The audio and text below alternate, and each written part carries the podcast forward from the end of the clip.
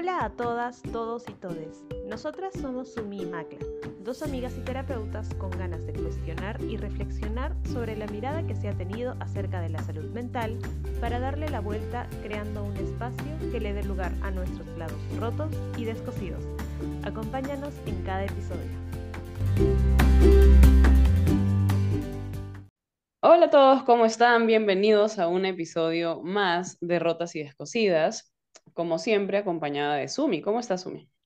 Hola, Macla, hola a todos, bienvenidos a otro episodio. El lunes anterior no subimos eh, e, el episodio por falta de tiempo, perdónenos, pero aquí estamos muy eh, comprometidas con seguir dándole vuelta a todo lo que necesitemos. Eh, y bueno, con calor, con ganas de seguir hablando. ¿Y tú cómo estás? Bien, también con mucho calor, es verdad. Estamos muriéndonos aquí. pero, pero hoy día traemos un tema de aquellos, un tema, un tema caliente también hablando del calor. Vamos a conversar sobre los roles que, que tenemos como hijos o como hermanos o como padres o como etcétera, etcétera, dentro de una familia, ¿no? Se espera que los padres sean los padres, los hijos los hijos, los hermanos hermanos, pero muchas veces pasa que las dinámicas por distintos temas que ya iremos seguramente dándoles vueltas, pero pasa que esto se puede ir alternando con, con la vida, por circunstancias, por estilos de personalidad, por estilos de apego, etcétera, etcétera. Podemos ir ocupando distintos roles y esto sin ninguna duda genera como alguna, algún impacto, ¿no? Y, y hoy día queremos un poco reflexionar sobre eso, cuáles son los roles dentro de las dinámicas en nuestras familias. y, y, esto viene también porque mm, hay una estructura familiar que lleva consigo, o sea, como tú dices, ¿no? Diferentes roles y cada rol tiene una responsabilidad, ¿no? Tiene, como nos enseñan a nosotros de chiquitos, tenemos derechos y tenemos deberes. Entonces, cada rol en la familia cumple alguna razón de ser y existe esta, mm, esta mirada de la esta, este enfoque terapéutico, que es el, la terapia sistémica, que, claro, yo no soy profesional, no, no, he estudiado, digamos, ese enfoque, pero he leído y conozco, con nosotras conocemos un poco esta, esta, este enfoque y se entiende la familia como un sistema, ¿no? Como un sistema que funciona en conjunto. Y cuando este sistema tiene alguna falla, algún error, algo que, que no está bien en una de sus partes, digamos que en una de sus tuercas, ¿no? En uno de, ¿cómo se llaman estos engranajes? Em, como todo empieza a, a, funcionar de manera distinta. Eh, y justamente uno se basa en esta idea para notar que cuando el sistema familiar empieza a, o cuando un elemento del sistema familiar empieza a fallar, es necesario entre comillas, o repararlo o suplantarlo, ¿no? Esa es como la primera cosa que se me viene a la mente en el, la razón por la que estos roles que son dados, ¿no? El rol de padre, de cuidador, el rol del hijo de ser hijo y dejarse cuidar, ¿no? Hasta que sea adolescente, adulto y tenga sus responsabilidades el rol del abuelo, por ejemplo, que es como de cierta manera cuidador, pero no cuidador como padre, ¿no? Los roles entre hermanos, que son de compañeros, cómplices o simplemente, ¿no? Personas con las que convivimos, pero que no cumplen, digamos que en el, en, el sistema son homogéneos, digamos, ¿no? Nos miramos frente a frente, no como los padres, que es algo más vertical. Eh, sin embargo, cuando ocurren estas cosas, los roles cambian y a algunos les resultará familiar escuchar esto de hijos que son padres, padres que son hijos, abuelos que son padres, tíos que son como hermanos, ¿no? Que hasta en algunos casos puede ser divertido, pero en otros ya empieza a ser problemático y empieza a causar ya caos en la familia tanto que como se termina perdiendo todo, ¿no? Muchas veces pasa, como bien dices, sobre todo en estos hijos que asumen roles más adultos, ¿no? Que están como Em, se les ve socialmente como, ay, qué maduro, qué madura, qué, este, qué responsable, qué bien cómo cuida de su hermanito más chiquito, eh, qué bien cómo ayuda a su mamá en tal y cual cosa, ¿no? Entonces tiene un, un talante tan positivo, socialmente positivo, que se desatiende el hecho de ver que es un niño que está fungiendo de adulto, ¿no? Que es un niño que está adultizado como por ejemplo la película o el libro de Matilda, por ejemplo, ¿no? Esta niña que crece en esta dinámica familiar en donde tuvo que desarrollar recursos para sobrevivir. Y claro, es una niña que uno lo primero que diría es, uy, no, pero es bien independiente, bien autónoma, va solita a la biblioteca, aprende a leer solita, es muy inteligente, muy hábil, etcétera. Pero pocas personas se dan cuenta que es una niña que no está siendo niña, no está en su rol justamente de ser una niña guiada por adultos que sean los que conduzcan el vehículo, digamos, de, de la familia, de la crianza, lo que fuera, sino es ella la que tiene que ocupar ese lugar, un poco por la irresponsabilidad de los padres, etcétera. Y muchas veces vemos eso, ¿no? Como estos hijos que de pronto tienen que olvidarse de ser niños y de pronto nace un hermanito y es, no, tú cuida a tu hermanito porque yo estoy trabajando, porque tu papá no sé cuántos, porque, o, o papás que están constantemente muy fuera de su rol, no cuidando o responsabilizando a los hijos de más o siendo muy, muy emocionalmente inestables al punto que es el hijo el que regula al padre y no al revés. Entonces, esto genera, como bien dices, un como un, una figura caótica para el que lo ve desde afuera, pero muchas veces desde adentro ya es así y ya no se ve como caos, se establece la norma, no se se normaliza. Exacto. No se cuestiona hasta que vas a un espacio que puede ser con un amigo, con una- un, no sé, pues una terapia, lo que fuera, alguien que de afuera diga, oye, pero qué loco, cómo están funcionando, ¿no? Y digamos que refleja el funcionamiento interno de esta dinámica familiar.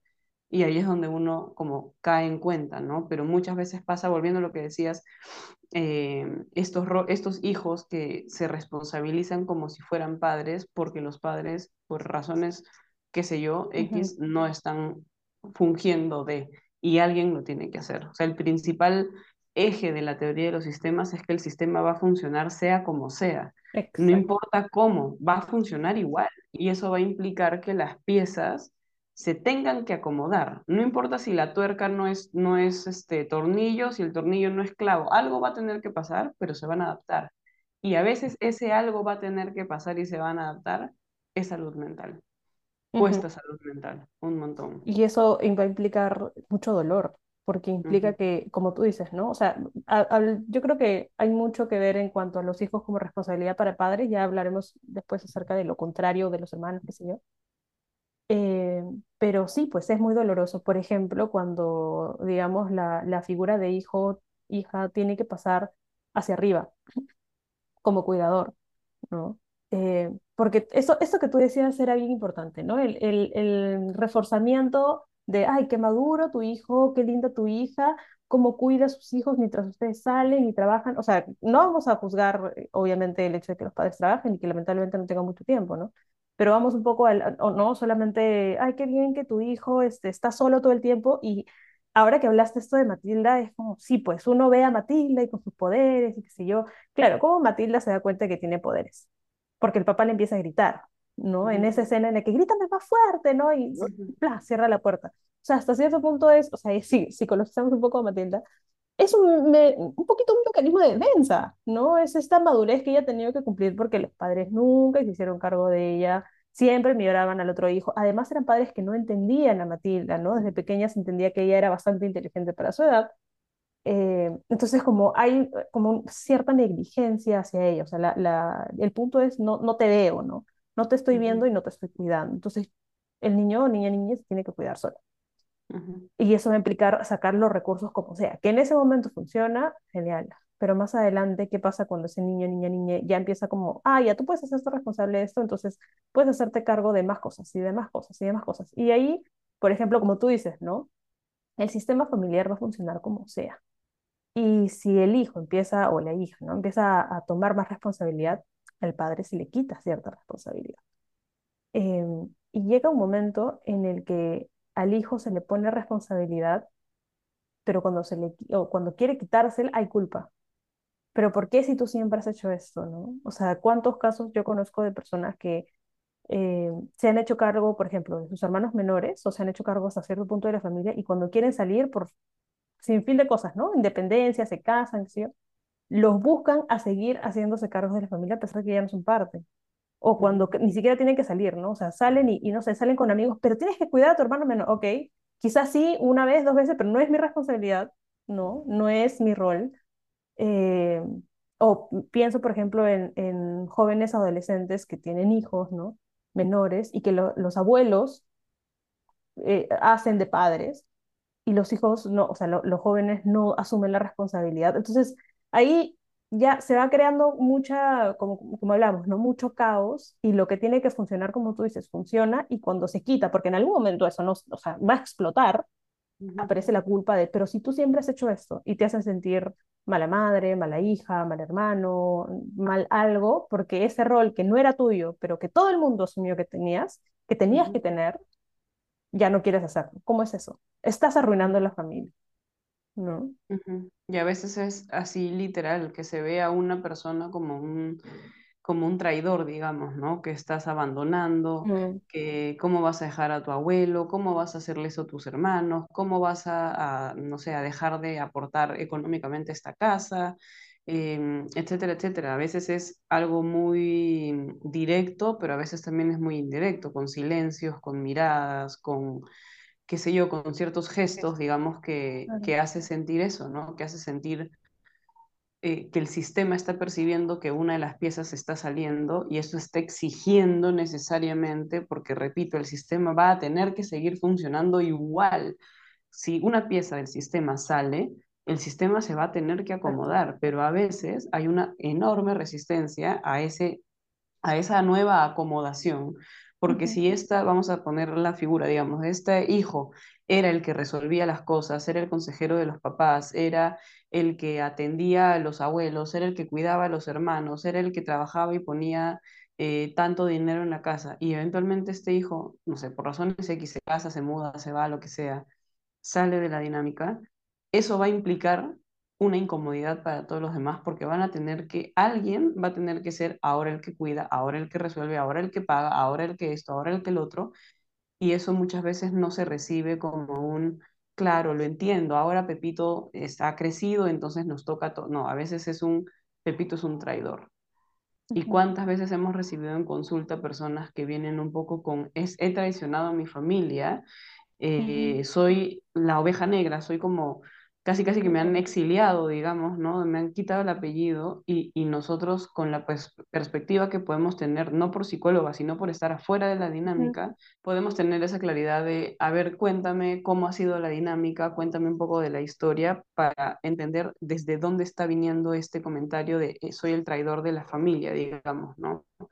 porque muchas veces pasa que no es que estás traicionando, solo que estás haciendo uso de tu libertad, solo que eso significa para el otro que los estás abandonando, Claro. cuando la narrativa no es esa, la narrativa es crezco y adquiero libertad y adquiero recursos y por lo tanto decido y velo por mí, porque también tengo una vida, digamos, que atender pero para el otro significa carencia, para el otro significa abandono y eso es algo que en terapia es muy importante y muy necesario de trabajar, ¿no? Se ve constantemente cómo estos roles, sea, fuera, sea el motivo de consulta o no lo fuera, igual siempre exploramos un poco este tema familiar y, usualmente es algo que, que salta, ¿no? Hijos hiperresponsables o, o hermanos que han fungido ciertos roles de soporte emocional de los padres, por ejemplo, eh, y viceversa, ¿no? Todos los ejemplos que tú has puesto que hacen que se altere y nunca se cuestione, porque ya se vuelve su normalidad. Eh, justamente porque les cuesta asumir esa responsabilidad y es mejor delegar, es mucho más fácil para los, las personas que no están a cargo de la familia em, delegar a otros y cuando esa persona se va de la casa y genera el caos y se supone que las piezas deberían rearreglarse para poder encontrar cada uno su lugar o su rol, aquellos que deberían tomar nuevamente el rol, ¿no? De, no sé, pues por ejemplo, padres responsables, no lo hacen y empiezan a echar culpa, que es lo más sencillo, ¿no? ¿Por qué yo me voy a hacer cargo si yo ya no me he estado haciendo cargo? ¿Y qué va a pasar, como tú decías en un momento, ¿no? ¿Y qué va a pasar con tu familia, con tus, con tus abuelos? ¿Qué va a pasar con tus hermanos menores? ¿Qué va a pasar con tal o cual, ¿no?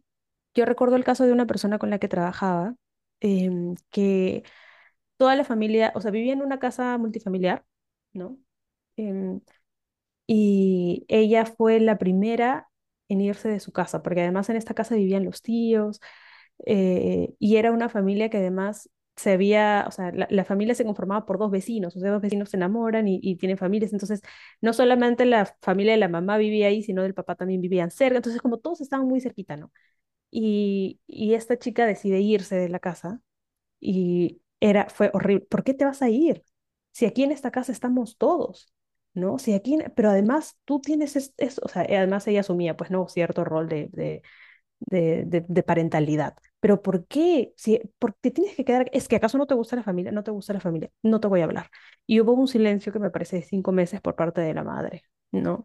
De un, ¿por qué te tienes que ir si aquí estamos todos? Y aquí, o sea, vivimos todos, y podría sonar, pues sí, bonito, porque qué lindo, que viva toda la familia. No, era muy caótico. Había una prima que estaba, que tenía muchos temas de adolescencia, otro primo que estaba con ciertas crisis, una familia que estaba con temas de infidelidad, la otra familia estaba con sus otras cosas. O sea, era todo, era todo muy caótico, ¿no? Como muy desordenado. Y ella, con, con, haciendo uso de su libertad, como tú lo mencionas, decide irse de este espacio eh, y es vista como la mala porque claro, eso implicaría que, por ejemplo, la madre tenga que hacerse cargo de algunas cosas económicas de la casa, que además el padre me parece que era un poco irresponsable con el dinero y la hija ayudaba a que no lo sea, ¿no? E incluso fuera de casa ayudaba a que el padre deje de ser así, pero la mamá no podía, ¿no? O sea, y así miles de cosas, entonces el hecho de que ella se fuera era, no, yo voy a tener que hacerme cargo, tu papá va a tener que hacerse cargo de sus cosas, tu hermana va a tener que hacerse cargo de sus cosas. No queremos, queremos que alguien más se haga cargo de nosotros y eso genera culpa.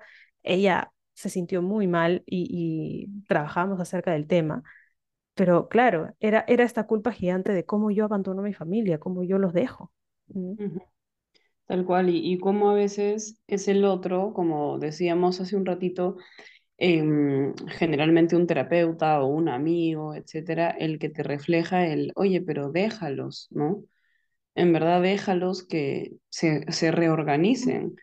Evidentemente, ante el cambio va a haber una crisis y la crisis va a tener sus propias, eh, no sé, sus lados agudos, digamos, sus lados muy, muy complejos seguramente, pero, pero déjalos, ¿no? ¿Cuántas veces yo en terapia me he visto confrontada un poco con esto, con un montón de personas que por distintos motivos de consulta llegamos a este punto, a, pero ¿cómo me dices, Macla, que deje tal cosa y tal otra?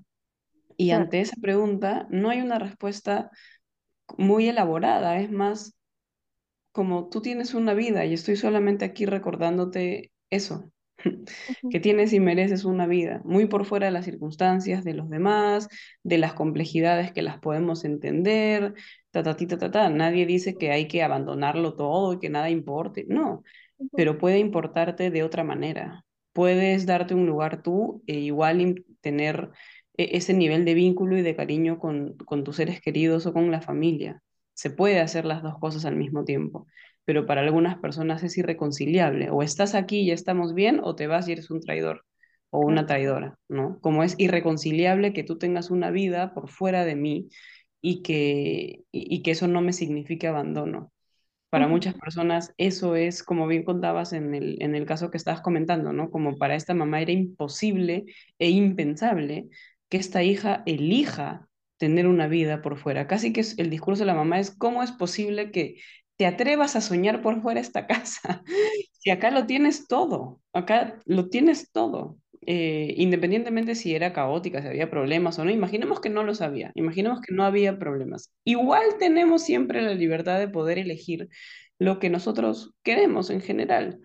Y eso a la, a la contraparte le termina pesando un montón, ¿no? Y muchas veces me ha pasado a mí, no sé si a ti también, pero muchas veces la terapia se convierte, o el terapeuta se convierte como en, desde que vas a terapia, eh, confrontas mucho más, eh, estás pensando en independizarte, desde que vas a terapia peleas más, dices más cosas, y etcétera, etcétera. Y claro, desde que va a terapia esa persona ya se está cuestionando, ya está usando su libertad desde otra manera y más allá de si la terapia es buena o es mala, porque yo no creo que ni sea buena ni que sea mala, simplemente es un espacio que esa persona se ha procurado que antes no tenía. Evidentemente ese espacio va a tener una repercusión. Generalmente esa repercusión es a, a, ese cuestionamiento, ¿no? A, algo que nunca había pensado, que se está atreviendo a pensar y que eso va a generar un movimiento.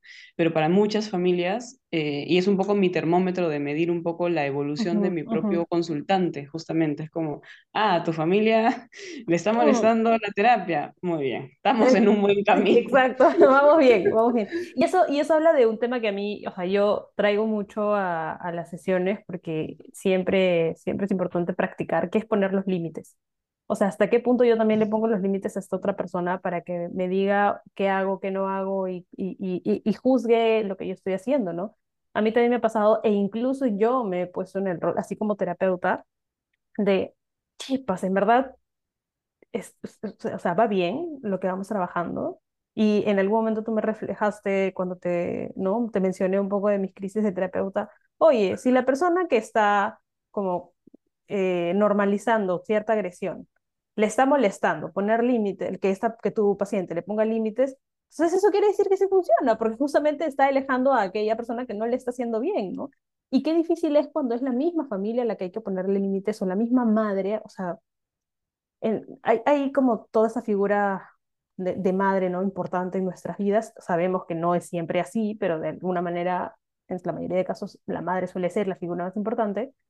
Que la persona más importante te dé la espalda y te diga, eres una mala hija o eres un mal hijo porque te estás yendo, porque tú aquí cumplías este rol y ya no lo haces.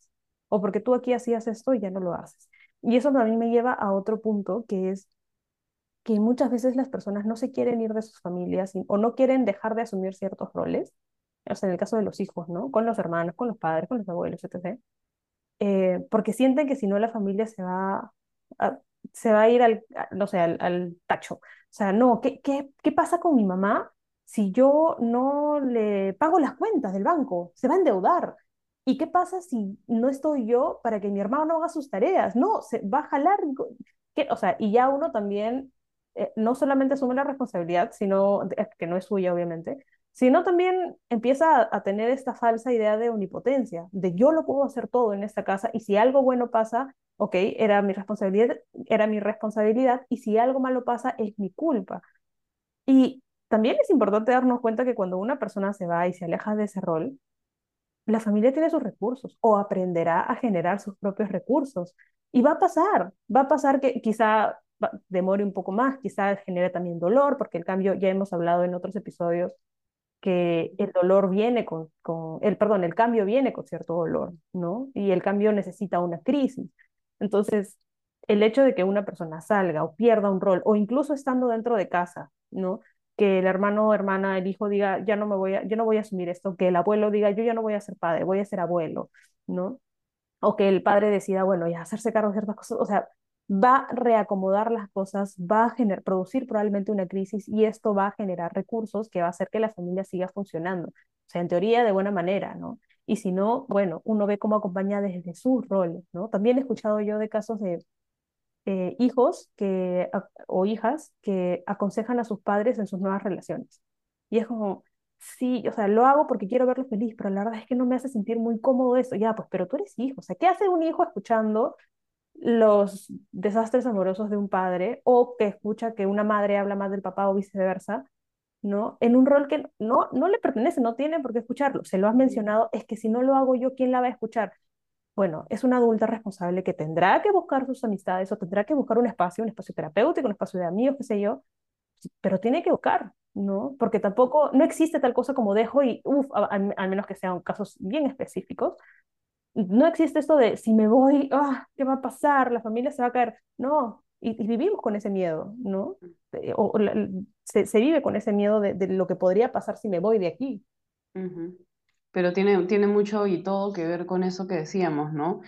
Eh, nosotras estamos en nuestros treinta y tantos y qué importante es entender que son treinta y tantos años funcionando en este rol. Entonces, claro, la idea de si yo me salgo de la ecuación, se me cae la ecuación completa, es una idea muy aterradora, ¿no? Como muy, muy, muy grande.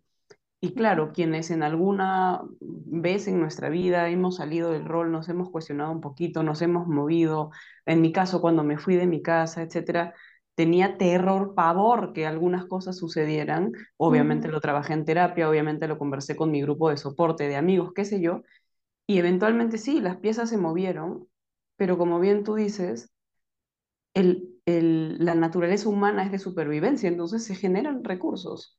Uh -huh. Se generan recursos eventualmente. Y a veces es, es un poco eso lo que vale la pena recordar, porque algunas personas me dicen, ya, pero ¿y si no? Y yo digo, pero ¿y si sí?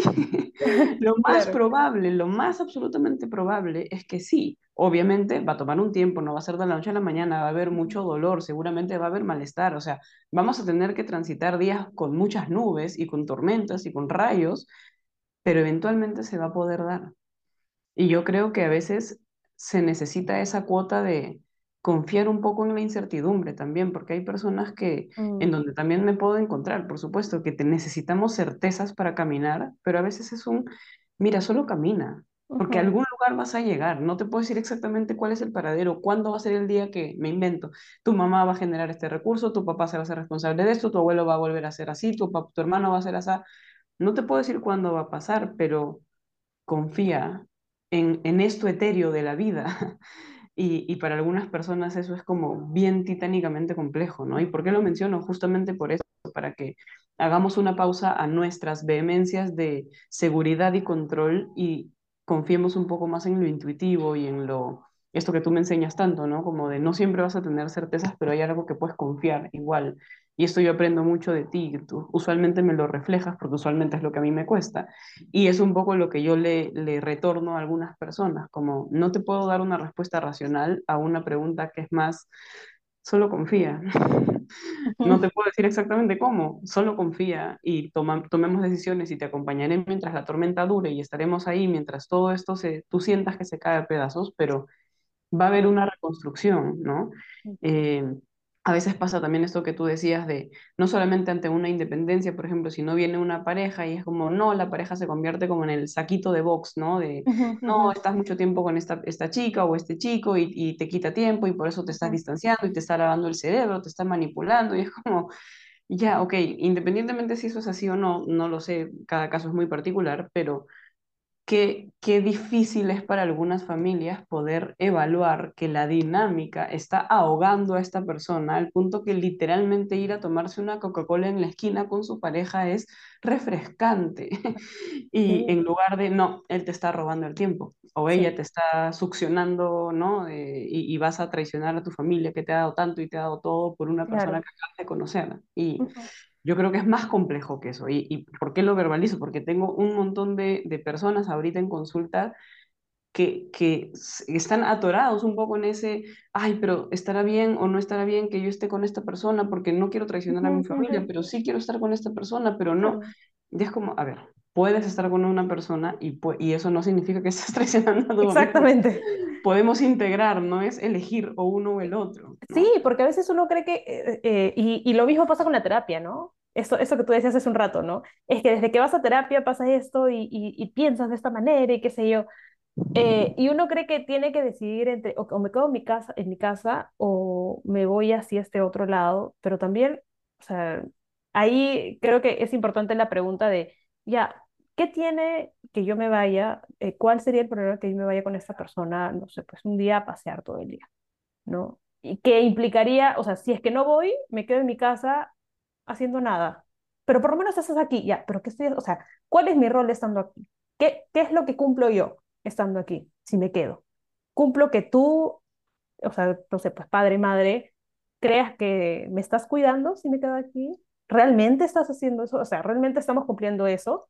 No, lo que pasa es que me estoy quedando en mi casa por tu seguridad y por tu tranquilidad, pero no por la mía, ¿no? Y ahí una vez más está ya no solamente el rol de responsabilidad, sino roles básicos de adolescentes, hijos que pueden salir porque quieren salir, ¿no? Que, que me parece que en, en el episodio de distancia tú hablabas acerca de, por ejemplo, ¿no? Y diste este ejemplo de, de madres que les cuesta mucho alejarse de los hijos, porque claro, ahora están en el rol de madres. Ok, sí, es cierto, hay un rol de madre cuyo deber es cuidar a su hijo pero también es como mi, mi derecho de mujer irme, ¿no? Y es un rol como mujer irme a salir un rato con mis amigas, qué sé yo, y eso no quita que yo deje mi rol de madre, pues es que es diferente simplemente, ¿no? Entonces también hay que ver una vez más, ¿no? No solamente en cuanto a responsabilidad, no solamente en cuanto a deberes, sino también a derechos. Yo como hija no tengo derecho, por ejemplo, de gritarle a mi mamá si no me he hecho nada, por ejemplo, ¿no? No la voy a tratar mal si es que me hizo, si es que no me he hecho nada.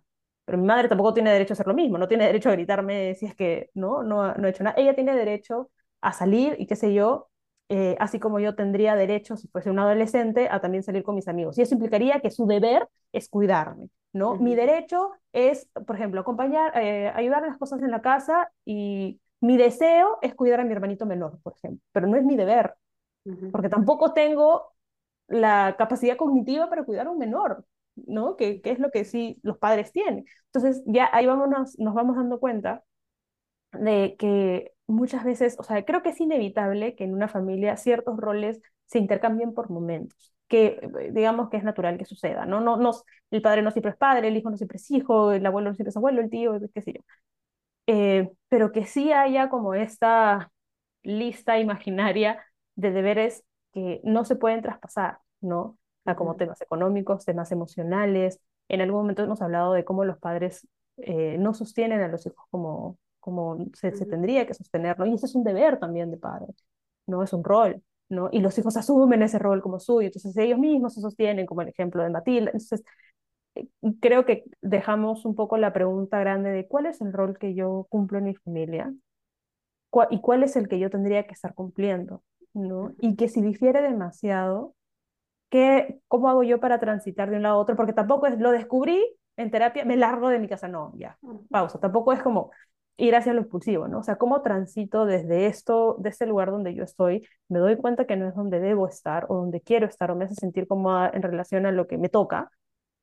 Y cómo hago ese tránsito hacia este otro lado, porque también es, los espacios de transición para mí son, los puentes son súper importantes, ¿no? Entonces, pasar de un lado para otro pero nunca dejar de hacerse la pregunta, esto que estoy haciendo, si me causa incomodidad, si me causa ruido, por algo es, qué rol estoy cumpliendo, a quién le estoy suplantando, a quién debería devolverle yo ese rol y con qué rol me quedo también. Tal cual. Y entender, yo creo que algo que puede sumar un poco a, a esta reflexión es entender que la vida es más dinámica que estática. Si hemos asumido algún rol económico, emocional o de cualquier tipo en nuestras familias, siempre tenemos la oportunidad de mirarlo, cuestionarlo, siempre desde un lugar de cariño y respeto, sin juzgar nuestra historia ni, ni darnos con palo, como siempre decimos aquí, pero sí de cuestionarnos para empezar a preguntarnos qué otra forma tengo de ser hija, qué otra forma tengo de ser hermana, qué otra forma tengo de ser pareja, qué otra forma tengo de ser mamá, porque de repente el rol que yo conozco es el único y veintiúnico que he conocido, pero ¿es el único que existe? ¿O es el mm. único que existe por ahora para mí? Son como preguntas que si le añadimos algunas palabritas curiosas nos puede ampliar el panorama, ¿no? Como, como una, una vez una, una paciente que es mamá recientemente me decía eso, no, pero es que esto significa ser mamá. Y yo decía, esto significa ser mamá para ti en tu historia, pero es la única forma de ser mamá. Y me acuerdo, sus ojos se pusieron grandes como un plato y me dijo, nunca había pensado en eso. Y yo le dije, claro, tu forma de maternar a tu hijo es una de las formas de maternar a un hijo, pero no es la única forma. Y ahí fue, y eso, esa pregunta nos abrió una discusión gigante de, ¿Qué otras maneras hay de ocupar tu rol de madre en donde vas a proteger, vas a cuidar, vas a nutrir, vas a alimentar, pero eso no significa que va a dinamitar tu rol de persona, tu rol de trabajadora, tu rol de, de, tus distintos roles de amiga, de lo que fuera. Entonces, qué importante es poder añadir eso, ¿no? Que los roles son dinámicos, cambiantes, transitorios. No importa qué lugar hemos ocupado en nuestra familia, tómense un cafecito con la pregunta de ¿de qué otra forma puedo estar frente a esta persona o frente a este grupo de personas llamado familia, pareja, hijos, lo que sea? Porque seguramente hay una manera que no estamos contemplando en nuestros 20, 30, 40 o 50 años, los, todos los que tengamos, que no estamos contemplando y quizás, tan solo quizás, esa apertura nos dé un poco de libertad. Mm. Porque al final la libertad está desde que nos podemos poner a pensar en algo que no habíamos pensado. La libertad no está en me voy de mi casa, me voy del país, no me importa nada. No, la libertad también es interna, la libertad también empieza a, gestarse un poco desde que nunca me había puesto a pensar en esto. Y ahora que lo pienso, abro más preguntas. Y eso es un poco nuestra intención, digamos, de ahora, ¿no? No es estigmatizar, etiquetar o patologizar nada, sino más bien oigan, sentémonos a preguntarnos qué rol estamos ocupando, qué otro rol podríamos ocupar y, y reconozcamos el impacto que puede tener en nuestra salud mental a nivel de culpa, a nivel de exigencias, a nivel de crítica, a nivel de no puedo salir de mi casa por esto, no puedo tener pareja por el otro, no puedo gastar mi dinero por esto, etcétera, etcétera, etcétera. Y la lista es larga. Entonces, al final del día, este capítulo termina siendo, como siempre, una invitación a tomarnos un tecito frío porque hace calor y reflexionar.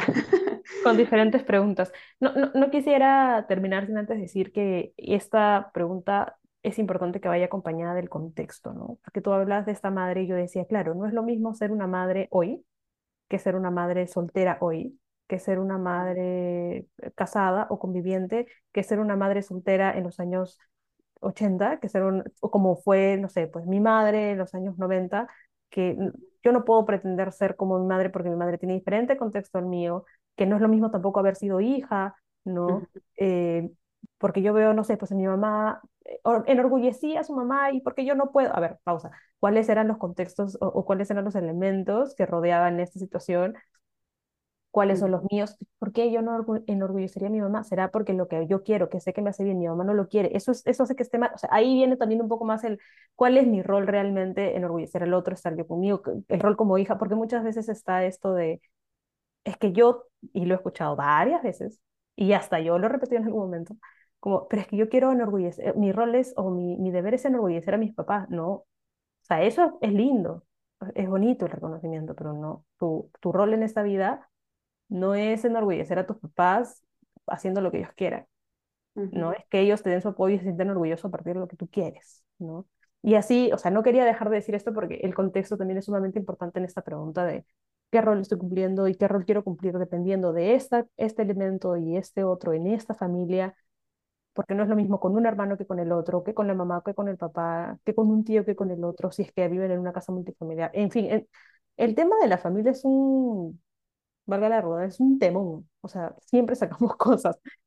Pero bueno, hoy cortamos aquí y los dejamos eso, ¿no? Tomarse un tecito frío con esta pregunta o un postrecito, lo que ustedes necesiten, eh, y seguir reflexionando acerca de, en este caso, qué rol cumplimos y cómo lo cumplimos, si nos gusta o no nos gusta, en el contexto en el que estamos. Seamos sinceros y seamos, como siempre, amables con nosotros.